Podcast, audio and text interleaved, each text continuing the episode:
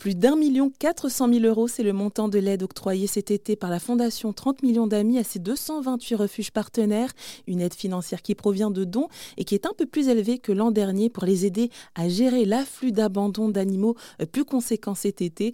Réa Hutin, la présidente de la Fondation 30 millions d'amis, nous en dit plus malheureusement, chaque année, on constate toujours ces 100 000 abandons. On n'a pas le chiffre exact, mais aujourd'hui, il y aura un observatoire du gouvernement qui va effectivement euh, essayer d'établir un chiffre exact. Mais on sait que sur ces 100 000 abandons dans l'année, c'est 60 000 qui le sont pendant la, période estivale où les gens partent en vacances et les jettent à la rue.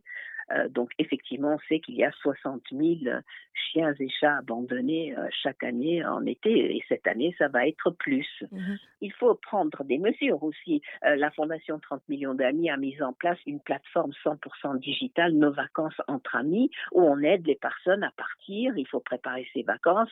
il y a toute une liste de lieux de villégiature qui acceptent les animaux, les locations, les plages, etc. Donc, si on prépare ses vacances, il n'y a plus de problème. Les gens sont disposés à nous accueillir euh, avec un bol d'eau pour le chien, un sourire pour nous, alors que ce n'était pas le cas il y a encore euh, quelques dizaines d'années.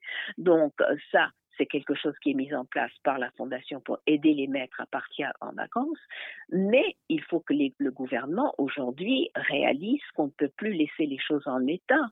Il faut aujourd'hui qu'il y ait un véritable permis de détenir un animal, que ce soit inscrit, qu'il y ait un fichier, que des personnes qui adoptent un animal ne puissent pas venir nous le rendre deux ans après en disant on n'en veut pas, on part en vacances, et revenir six mois après pour en adopter un autre. Donc tout ça, il faudrait que ce soit répertorié, fichier, pour que les gens ne puissent pas faire n'importe quoi comme ça, parce mhm. que ça devient dramatique. Et ben pour en revenir justement sur ce que vous disiez sur vacances entre amis, c'est dire qu'en fait, ben, il existe des solutions pour partir en vacances avec son animal de compagnie et elles sont bah, référencées sur le site de la Fondation 30 millions d'amis. Absolument, et l'abandon n'est vraiment pas une solution. Et, c'est des, centaines d'adresses et de plus en plus de lieux de villégiature veulent nous accueillir. On, est des clients comme les autres, ils sont très contents qu'on vienne chez eux.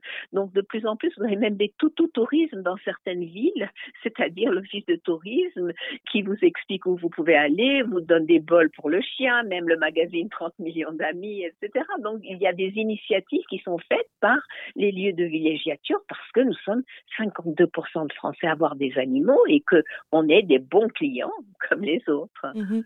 eh ben, on pourrait rappeler bah, du coup les éléments auxquels on doit faire attention avant d'adopter un animal parce que, bah, comme on l'a dit, hein, il s'agit d'un être vivant qui a besoin euh, d'une attention évidemment, c'est un engagement. C'est pour ça qu'il y a parfois des gens qui adoptent des animaux sans rien connaître un animal. Donc déjà, en amont, il faut lire, il faut se renseigner, aller sur les sites, connaître euh, ce que c'est qu'un chien ou un chat, avoir un, minimum d'informations. Donc on s'informe d'abord et puis il faut savoir effectivement s'informer sur le coup. Est-ce qu'on en a les moyens? Est-ce qu'on peut tout Parce qu'un animal, un chien, au mieux, il vit 15 ans, c'est 15 ans d'une vie. Un chat peut vivre jusqu'à 20 ans.